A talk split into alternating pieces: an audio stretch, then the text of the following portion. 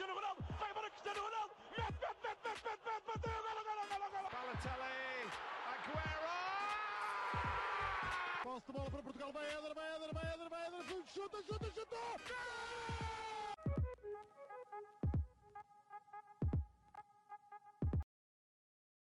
Olá, sejam muito bem-vindos a mais um episódio do podcast O Spanenka. O meu nome é João Blanco, estou acompanhado dos habituais Miguel Rocha e João Gil. João Gil, que hoje não nos vai agraciar com a sua imagem, visto que está perdido pela guarda e sem net e com idades e coisas. E o Rocha também está lá pela, pela França, portanto eu sou o único que está a jogar em casa, o resto está tudo a jogar fora. Tipo em Leiria, tipo a 150 km dos dois clubes, coisas desse género. Não, não vamos cascar na Liga, quer dizer, mais ou menos, se calhar vamos cascar um bocadinho na Liga hoje, mas não nesse tipo de decisões. Vamos falar de um tema que, que marcou a atualidade desportiva no, na última semana, e já agora, antes de começarmos o episódio, deixar também aqui uma pequena palavra para Fernando Chalano, obviamente, que foi um, um símbolo do futebol nacional e do Sport Lisboa e Benfica. Portanto, Gil, não sei se quiseres dizer qualquer coisa mais específica sobre o Chalano. Uh, pronto, o Chalana, como tu já disseste, uh, foi um, um símbolo uh, importantíssimo na, na história do, do, Sport Lisboa e Benfica. Foi, a seguir ao Eusébio, talvez a maior lenda do clube. e não só do Benfica, também da, da seleção nacional de, de Portugal, do país.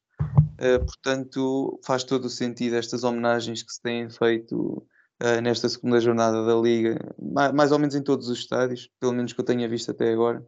Uh, faz todo sentido esta homenagem, este minuto de silêncio que, que, se, tem, que se tem feito a, Eusébio, a Eusébio, não, a Fernando Chalano. Uh, e, e acho que, que a sua memória vai, vai ficar para sempre uh, entre todos nós, de certeza. já agora peço desculpa, eu não, não, não cheguei a referir que o Blanco disse, mas pronto, estou aqui sem, sem câmara hoje porque Uh, estou, estou de facto perto da guarda, estou, estou de férias e estou aqui a dados móveis. Uh, já não há muitos, portanto, uh, hoje, hoje tem de ser assim, mas para a semana já deve estar de volta. como o Blanco diz a jogar, exato, já deve estar de volta a jogar em casa. Ah, tranquilo. Mas pronto, para além, obviamente, do desaparecimento de Fernando Chalana, para além de confusão geral e guerra civil em Guimarães, o que também marcou esta semana foram os insultos, especialmente a Ricardo Gai, depois do jogo do Sporting em Braga, o que levou a um movimento geral e um blackout digital também por parte da Liga, que foi base, basicamente, lá está, um blackout digital, ou seja, a Liga não vai publicar nada ali entre dia 12 e dia 15, que, que é o dia da manhã, que é o dia que vai ser o episódio, uh, e de realçar que estamos a gravar às 11h05 da noite. Uh, e também alguns clubes também se juntaram a esse blackout, tem imensos jogadores a partilhar o post, basicamente. Uh, Rocha, posso começar por ti, que é, obviamente, não estamos aqui a discutir se é bom ou não insultar no futebol e dizer que os gajos deviam morrer porque não acertou bem um overlap ou uma cena desse género, mas em primeiro lugar queria te perguntar se achas que é um blackout digital que vai mudar alguma coisa, se achas que é uma boa medida, se achas que a Liga poderia fazer mais ou como não poderia fazer mais, é só isto que faz, o que é que achas? Bem, olá a todos. Uh, antes de mais, deixar aqui também a minha homenagem ao Fernando Chalana, uh, sem dúvida uma, uma estrela do futebol nacional uh, e é sempre uma pena quando esse tipo de, de lendas partem. Um, quanto a, a, este tema, é, é sempre difícil falar sobre isto. Acho que é, primeiro que tudo, um problema estrutural, como o futebol português tem muitos. Uh, isso é, provavelmente do, do, que tem mais, do que temos mais é problemas estruturais em Portugal.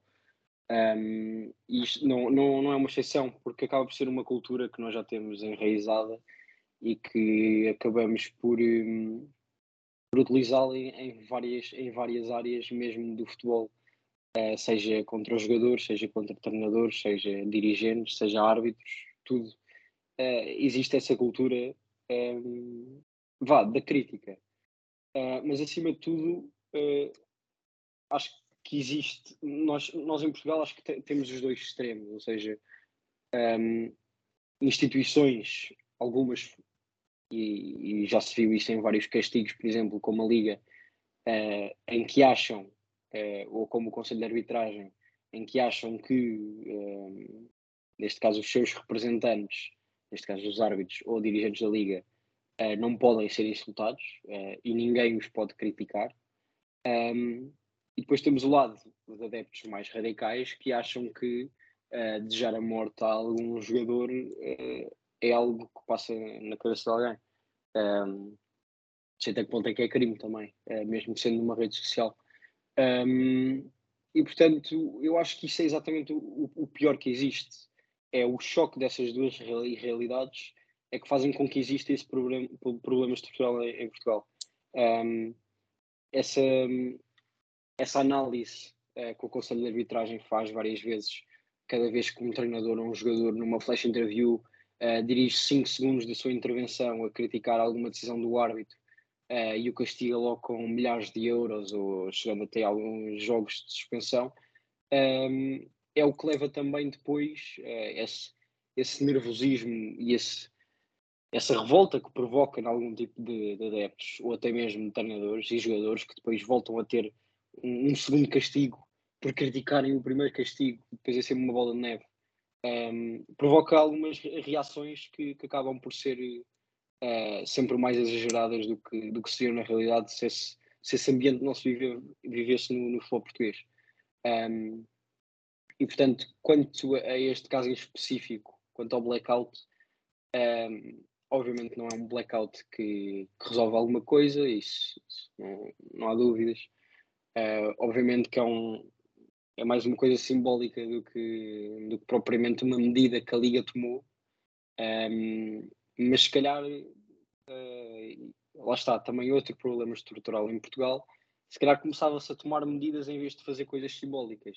Uh, isso sim iria mudar alguma coisa um, ehm, na forma como as pessoas e todos os intervenientes do futebol e todas as outras áreas na, ehm, na sociedade ehm, mudariam a sua forma de interagir com, com os outros intervenientes, porque os adeptos, os jogadores, os dirigentes, os árbitros deveriam ser capazes de interagir todos no mesmo, no mesmo ambiente, sem, sem este tipo, obviamente com rivalidades, isso nunca vai, vai deixar de, de haver, uh, mas com um bocadinho mais de, de respeito, talvez, entre si, um, e isso acho que só vai existir quando não houver uma classe, duas classes, três classes uh, que acham que estão acima uma das outras e andam a lutar para ver quem tem mais poder e para ver quem é que está mais acima da lei. Uh, enquanto isso não acabar, uh, acho que a Liga e todas as outras instituições vão mesmo ficar pelos, pelos simbologismos do que propriamente por, por medidas. Antes de passar aqui a bola ao Gil, queria só tocar num, num ponto que falaste e acho que, é, e acho que é muito importante para esta discussão toda, que é saber distinguir insulto de crítica. E isto porquê? Porque o nosso futebol, seja, e seja jogadores, treinadores, direções de clubes, conselhos de arbitragem, federações, o que seja, o nosso futebol não aceita a crítica. O nosso futebol não está programado para ser criticado. É por isso que, como Rocha disse bem, sempre que há uma decisão contra o conselho de arbitragem, pumba castigo. Sempre que, e e é assim, é o que eu vou dizer, se calhar é um bocado polémico, mas acho que é, é um bocadinho resultado de, do, dos últimos anos dos três grandes em Portugal, mas eu não acredito que nos três grandes haja um espírito 100% democrático. Sendo que, é pá, no, no Porto está a mesma pessoa há 40 anos, pronto, foi eleito, ok, mas enfim, no Benfica também teve a mesma pessoa não sei quantos anos, no Sporting está há pouco tempo, mas já é o que é. é não existe um espírito democrático e de abertura à crítica, e lá está sempre distinguindo. Crítica é dizer o que é que se faz mal de forma respeituosa e dizer o que é que se podia de que forma é que se poderia fazer alguma coisa melhor. Insulto gratuito é inaceitável em qualquer circunstância dizer é, pá, chamar eh, isto a alguém ou dizer que alguém devia morrer e a família e os filhos e tudo, é, filhos que são família, mas pronto.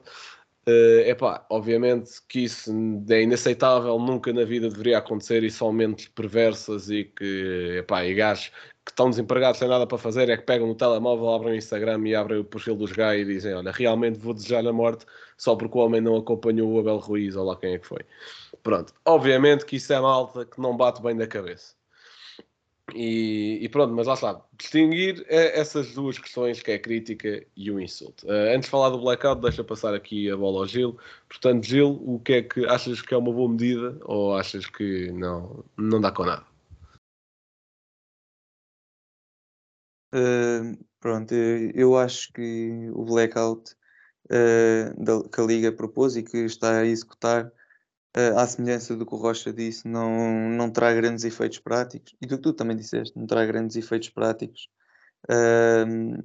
Porque o que é que faz? Qual é o impacto que não publicar nada durante cinco dias ou três ou quatro dias, já nem sei. Uh, qual é que é o impacto que isso traz uh, aos malucos que colocam comentários, ameaçam de morte, ameaçam, sei lá, agressões aos, aos jogadores? Não, não, não traz nada, pensam, olha, pronto, aqueles maluquinhos da liga estão calados durante três ou quatro dias e, e pronto, e daqui a pouco estão de volta e nós também estamos de volta. É, acho, que é, acho que é só isso que, que, vai, que é só isso que acontece. Se calhar para as pessoas responsáveis pensarão, ok, pronto, eh, a Liga está, está a fazer isto, está a querer enviar uma mensagem de parem, parem com isso, isto aqui tem de pelo menos diminuir, na, na melhor das hipóteses, uh, ser extinguido o futebol. Uh, mas é, é como vocês já disseram, isto está impregnado no futebol português de tal maneira que uh, não é com estas, estas iniciativas uh, que vamos a algum lado e, e, vejamos, não é, não é um, uma situação recente, não é um panorama desta época ou da época passada. já, já desde há muito tempo que os jogadores, treinadores, árbitros são ameaçados de morte. temos outros casos que são piores, bem piores, como já aconteceu, por exemplo, com, com o Benfica há uns anos, uh, com apedrejamentos do autocarro, também que é uma, uma coisa totalmente uh, descabida, que já é um patamar acima dos insultos na, nas redes sociais. E depois em, existiu também, não, não assim há muito tempo, o que eu acho que foi o expoente máximo deste, da violência no futebol, foi a invasão a Alcochete, também, que não, não, não faz sentido nenhum ir lá bater, agredir jogadores uh, só porque não, não estavam a ganhar, não, não, faz, não faz qualquer sentido, não é assim que se resolvem as coisas. Uh, e depois temos a comparação com, com o futebol uh, de outras ligas, por exemplo, só vendo aqui as ligas mais, mais conhecidas, as principais, o, o top 5, em que não se ouve falar minimamente disto. Pronto, talvez eventualmente se, vi, se visa alguns jogadores, como por exemplo o Maguire, mas é compreensível, duas épocas em que se faz as neiras atrás das neiras, é compreensível que alguns adeptos estejam mais exaltados, mas mesmo assim não é razão uh, para, para, para os casos de, de ameaças que, que, os jogadores sofrem. Mas isto só para dizer que na, nas ligas estrangeiras isto raramente acontece uh, e quando acontece, normalmente é por uma continuidade de, das neiras que os jogadores fazem, de maus resultados que possam trazer aos clubes, e mesmo assim não está correto. Uh, mas neste caso em particular, coisa, diz, diz. Uh, só por estás a tocar nesse aspecto do, das outras ligas. Um, outra situação que, ok, não, não tem a ver com crítica, mas que acaba também por ser um problema, por exemplo, o caso do, do racismo. Quando existe racismo noutras ligas, seja por adeptos, seja entre jogadores, uh, principalmente até, até Inglaterra, vê-se uh, a Primeira Liga fazer alguma coisa em, em concreto. Enquanto que em Portugal como foi, por exemplo, o caso do Morega, afinal eh, o estádio do Guimarães do Vitória ia ser interditado, afinal já não foi e não acontece nada. Nem os adeptos que o fizeram puderam ser identificados. Ou seja, é, é também uma forma de se ver que, mesmo noutros casos e noutras situações que não apenas de críticas ou, ou pronto, que acaba a ser uma crítica, o racismo, uh, um insulto, um, ehm, a nossa liga também não faz nada nessas situações, a comparar com outras ligas que o fazem. Sim, claro. Isso aí então não, não me tinha lembrado disso, mas isso é mais que óbvio. A nossa liga tem vários problemas estruturais. Esse aí do racismo, por exemplo, este claramente lidar com, com a tensão entre jogadores e adeptos, jogadores, treinadores, árbitros, pronto, é tudo o que gira à volta do, do universo do futebol português. Uh, e não é, com, não é então com estes uh, blackouts uh, que, que, se vai conseguir alguma coisa, na minha opinião. Pronto, partilhando também da vossa opinião, é assim, obviamente que isto ninguém, eu acho que eu pelo menos espero solenemente que ninguém da liga tenha se sentado a uma mesa e achado que, olha, realmente este blackout digital é mesmo o que o futebol português está a precisar. Não, foi um ato mais simbólico do que outra coisa qualquer. É como achar que o, é como Diz. achar que o Arnautovic e o Rabiot vão resolver os problemas do United. Andas atento ao Twitter, acho bem. Mas, pronto, é, é só mesmo que é, é, é, tipo, é tentar meter um penso numa hemorragia interna. Não, não vai fazer grande coisa, garanto. Uh, lá está, é um ato mais simbólico do que outra coisa qualquer. Mas este tipo de problemas não pode ser resolvido. Em primeiro lugar, este tipo de problemas não vai lá com atos simbólicos. É a mesma coisa que o racismo. Não vai lá com campanha de solidariedade da Liga durante uma jornada, tem uma faixa qualquer. Opa, não é com isso. Obviamente não é com isso. Por exemplo, já que pegaram nesse caso, uh, na final do Europeu, quando foram Rashford, o Saka e outro que eu já não estou a lembrar que falharam os penaltis, obviamente, foram vítimas de uma onda de racismo brutal. A malta conseguiu que foi identificada, ou seja, que não usava perfis anónimos, foi banida de estádios. Ponto. Não é? É, é, é logo uma medida que se pode fazer. Eh, e, e lá está. Depois perguntam, mas o que é que a Liga poderia fazer num caso que é tão abrangente e tão, e tão geral? O que é que se pode fazer no futebol português para contornar isto? Em primeiro lugar, é os clubes, ou pelo menos os que se juntaram, e neste lote mete o Sporting, é talvez contribuir para isso, porque obviamente que não é com um postzinho no, no Instagram a dizer que não vais publicar durante 5 dias com a normal, que vai comentar para os posts dos Gaia, dizer para ele se matar, que vai ler e vai dizer, olha, realmente tive mal. Oh, ah, não, calma, mas é pá, não foi só ligar a dizer, o TT meteu no story. Se o TT meteu no story é porque isto realmente é algo importante e eu devia mudar a minha atitude. Pá, claro que não, isto é malta normal que lê aquilo e não processa, porque não tem cérebro aqui em cima.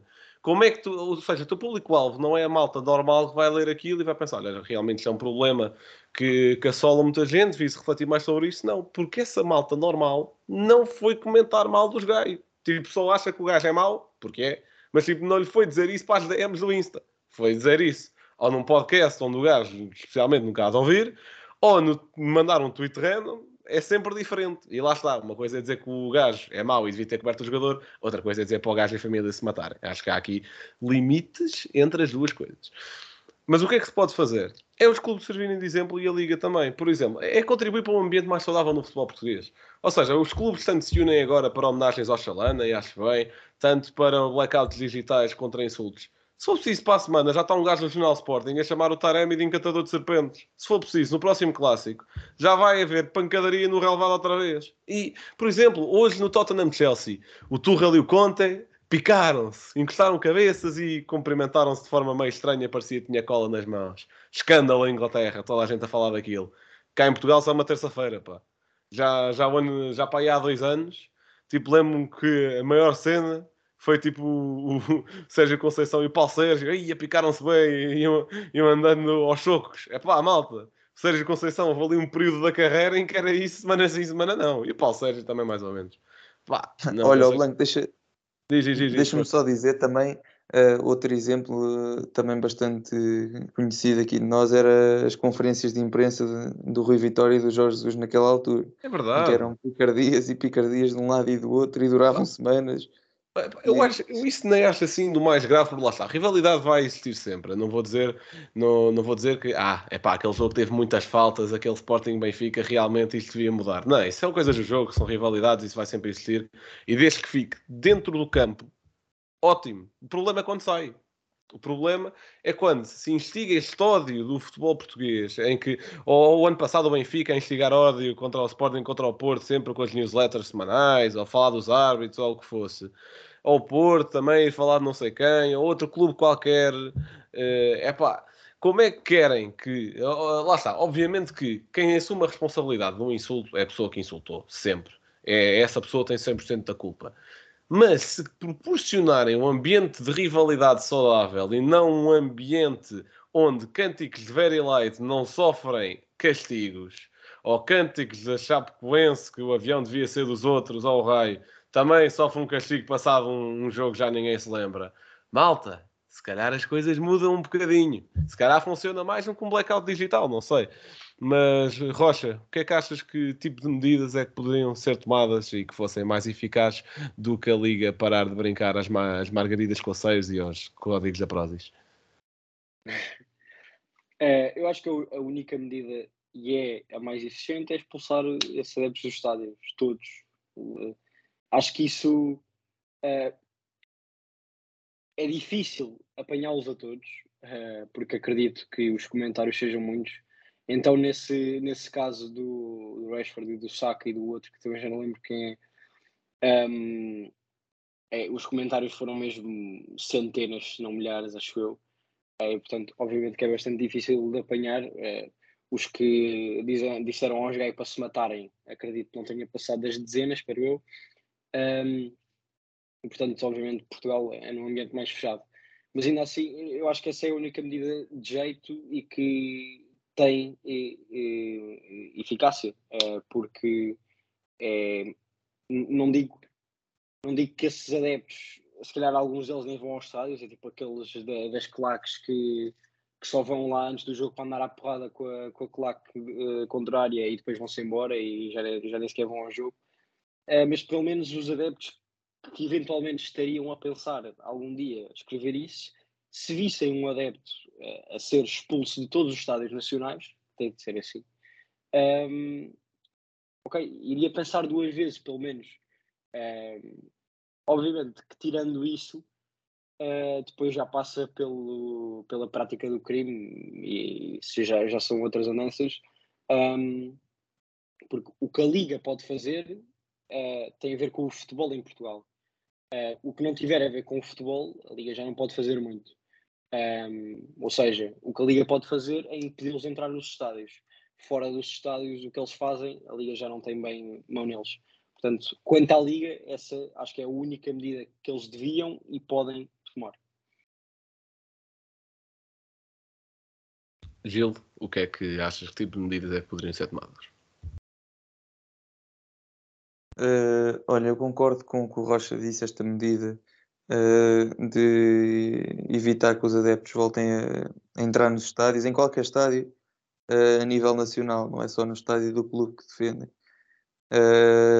mas para além disso, eu iria talvez um bocadinho mais longe e procuraria uma forma de, criminalização desses de certos insultos e não criminalização no sentido de pena de prisão, mas uma aplicação de coimas ou de multas.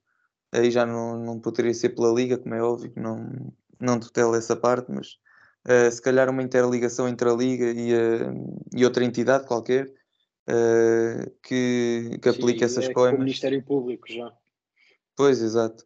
Já teria de ser com o Ministério Público, mas se calhar criar uma, uma, uma entidade dentro da Polícia Judiciária ou algo do género que só, só responsabilizada com, nessa, nessa parte da análise mesmo dos comentários e das redes sociais uh, para, no objetivo de aplicar uh, multas consoante a gravidade dos, dos comentários, como é óbvio. Uh, pronto, para além disso, talvez também uma.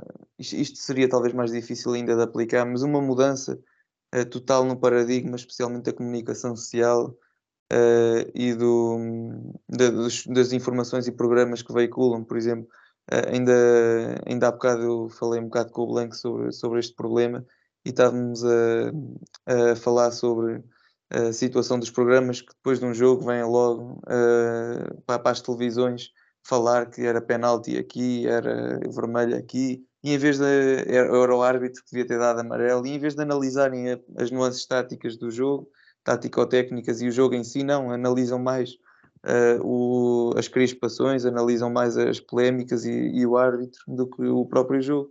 E isso, claro, cria um ambiente tenso, tanto para, o, para os jogadores, para os clubes e para os adeptos.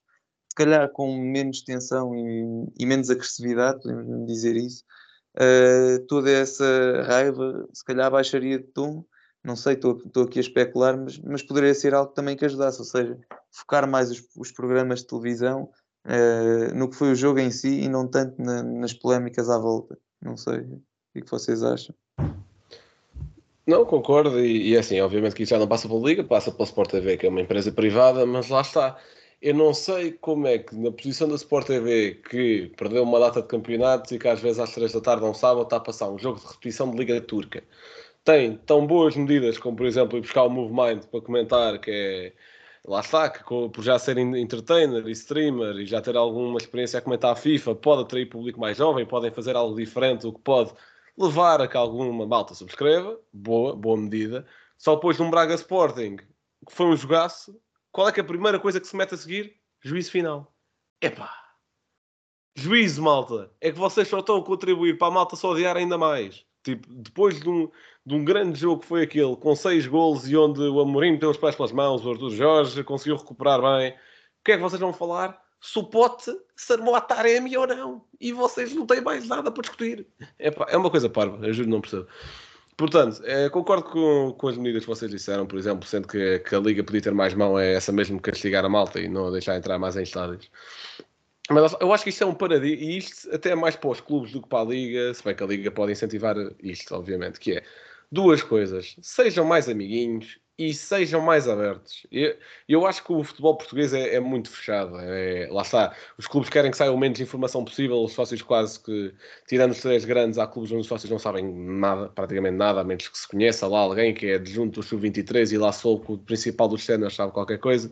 Epá, é muito complicado ter informação em Portugal. E quando os clubes tentam ser mais abertos, aparece uma pessoa na conferência de imprensa, como foi o caso do Moreirense este fim de semana, onde apareceu lá a Rádio Vizela não apareceu mais ninguém. Já agora, se tiver algum clube a ouvir aqui da zona de Lisboa, se que não tiver malta na conferência de imprensa, pá, mandem mensagem, a gente vai, a gente tem interesse. Se quiserem ser mais abertos e não conseguirem por falta de mediatismo, nós não somos um grande mediatismo, mas somos um pequeno veículo que vos pode ajudar e estamos mais que interessados.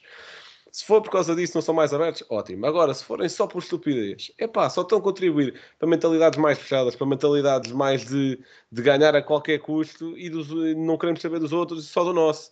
É a mesma coisa, sei lá, de, a questão da centralização dos direitos televisivos, onde Portugal é aí do, do, do top 20 campeonatos da Europa, é o único campeonato que ainda não tem os direitos televisivos centralizados. Ou seja, paga-se um valor e o Sporting Benfica e Porto, o resto fica às aranhas. É pá, se é verdade que o Sporting Benfica e o Porto levam a maior parte da malta aos estádios. É, se é verdade que em todos os outros 19 campeonatos do top europeu, onde se divide o dinheiro como deve ser, são mais competitivos é pá, são, na sua larga maioria, são. Pelo menos aqueles já têm há muito tempo, ou seja, deu tempo para ir entrando o caixa e os clubes irem investindo. Aqueles já têm há muito tempo este tipo de, de distribuição, são. Portanto, deixem-se de coisas e lá está. De, eu acho que é uma questão de abertura e também de incentivo dos próprios clubes a promover um ambiente mais saudável no futebol português. Eu acho que a partir do momento em que há isso, obviamente vai sempre haver anormais uh, e instigar ódio, mas acho que a partir do momento em que houver uma maior abertura tanto dos clubes entre si como dos clubes pós-adeptos, eu acho que a coisa torna-se mais normal. E lá está, dei este exemplo no episódio anterior e dou outra vez, que é o caso do Slimani. Digo outra vez, a malta do Sporting sabe bola. O Amorim disse sempre muito pouco. Ou melhor, até posso dar outro exemplo. Agora o Amorim disse que o Sporting não tem dinheiro. Para contratar o Sporting não tem nem mais um euro, sendo que o balanço de transferências até está positivo para ir por 40 milhões, mas ok. Sporting não tem nem mais um euro. Ok. Porquê? Ah, tem de falar com o Departamento de Finanças. Epá, malta, não me digam as coisas a meias palavras. Se querem dizer uma coisa, digam tudo. Se não quiserem dizer nada, estão mal por vir informar os adeptos dos outros clubes. Mas pronto, vou deixar de me exaltar. Rocha, se quiseres passar uma bola. Então, estando a chegar ao fim, Blanco, o teu facto hoje. Bem, o meu facto é sobre um clube que falámos no episódio passado, só que entretanto levaram 4-0 do Brentford, portanto tivemos, tive de ir buscá-los outra vez, que é, é a terceira vez que o Manchester United sofre 4 golos na primeira parte num jogo de Premier League, portanto desde 91, que acho que é o ano de, em que surgiu a Premier League. Curioso é que estes três jogos são de 2020 para cá, portanto 4 a 1 contra o Tottenham em 2020, acabou 6 a 1 para o Tottenham, em que o Mourinho dá 6 a 1 ao Solskjaer, 4-0 contra o Liverpool em 2021, acabou 5-0. E agora o Brentford 4, United 0 em 2022. Portanto, as coisas estão muito bem para os lados de, do, do, do, lado vermelho de Manchester, no fundo, que neste momento está em vigésimo lugar da Premier League e a melhor decisão que eu já tomei foi tirar, do, foi tirar o Eriksen do meu Fantasy. Nota rápida, muito obrigado à malta que já se juntou ao Fantasy. E Rocha, o teu momento cultural.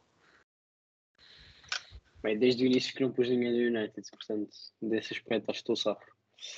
Um, bem, o momento cultural uh, vai também pegar um pouco no que aconteceu em Guimarães uh, com os adeptos croatas um, e vou sugerir uma, uma, um filme da Netflix, um documentário, se quiserem, uh, que são os Ultras, um, que fala sobre um homem um, de claques de, de Nápoles, uh, que é uma das cidades mais emblemáticas, digamos em si, nesse aspecto de ultras, um, ehm, em que basicamente, também para não dar muito spoiler, uh, é um dos chefes das, das claques, um, ehm, até que um miúdo se o encontra durante a vida e ele passa a ser quase o seu mentor dentro e fora da claque, uh, e ele também começa a perceber-se que há mais vida para além da claque. Uh, e portanto começa a tentar encontrar isso mesmo, mesmo para criar uma família, etc, etc. Portanto é um homem que, que se apercebe também dos vícios e de coisas más que quando estás numa claque em si, ou seja, nos ultras e aquele, naquela, naquele aspecto em Nápoles chega a ser mais de hooligans do que propriamente de claque um, e portanto acaba também por ser uma, uma visão diferente. Uh, Gil, teu comentário? Uh, obrigado, Rocha. Então, uh, esta semana vou trazer-vos uh, um comentário. Epá, tal como começámos a falar de Fernando Chalana, vou também terminar com Fernando Chalana. Neste caso, é um comentário feito pelo presidente do Sporting, Frederico Varandas, na, no velório, no dia do velório, à porta da Basílica da Estrela. Foi o seguinte: Morreu um dos maiores do nosso eterno rival e do futebol português. Foi um adversário magnífico e leal merece todo o nosso respeito, reconhecimento e admiração. Uh, eu trouxe estas palavras em específico do, uh, do, do, presidente do Sporting. Poderia ter trazido as palavras do Rui Costa, que é o presidente do Benfica, mas trouxe de propósito uh, as do, do Varandas para mostrar que a união entre clubes pode ser alcançada e nem, não é assim uma coisa tão, tão, tão distante, se calhar, como nós pensamos uh, e que nas alturas em que temos de homenagear uma pessoa, uh, em que temos de fazer algo que signifique um bem maior, uh, na realidade consegue-se pôr as rivalidades de parte, reconhecer o, o, mérito que, foi, que teve Fernando Chalana e, e congratulá-lo, de facto, como, como fez aqui o Frederico Varandas. Portanto, dou-lhe os meus, os meus parabéns também pelo comentário e acho que esteve bem. Muito bem, só mesmo tu para ir buscar uma frase do Varandas com, que eu gosto e que concordo. Portanto, uh, muito obrigado por terem ouvido, malta. Quanto. Vá, algumas notas finais também, também publicámos isto hoje no Twitter. Uh, o podcast está a ir bastante bem após a paragem de férias, por acaso não estávamos a contar com isso. Portanto, obrigado pelo apoio. Uh, também obrigado pelo apoio do início da newsletter, começou não neste sábado, no anterior, e tem tido boa visibilidade agora no início, portanto também obrigado nesse sentido, e também já falei da Fantasy, uh, obrigado também por isso. Portanto, se uh, não estiveram a par de alguma das vertentes que eu falei aqui, é, ou, ou sigam-nos nas redes, ou vão checar, vão ver a newsletter, vão ver a Fantasy, informa-se sobre isso, se tiver alguma dúvida, podem contactar connosco. E muito obrigado por estarem desse lado, porque isto falar para ninguém não ia ter piada nenhuma. Portanto, muito obrigado, um abraço e até à próxima.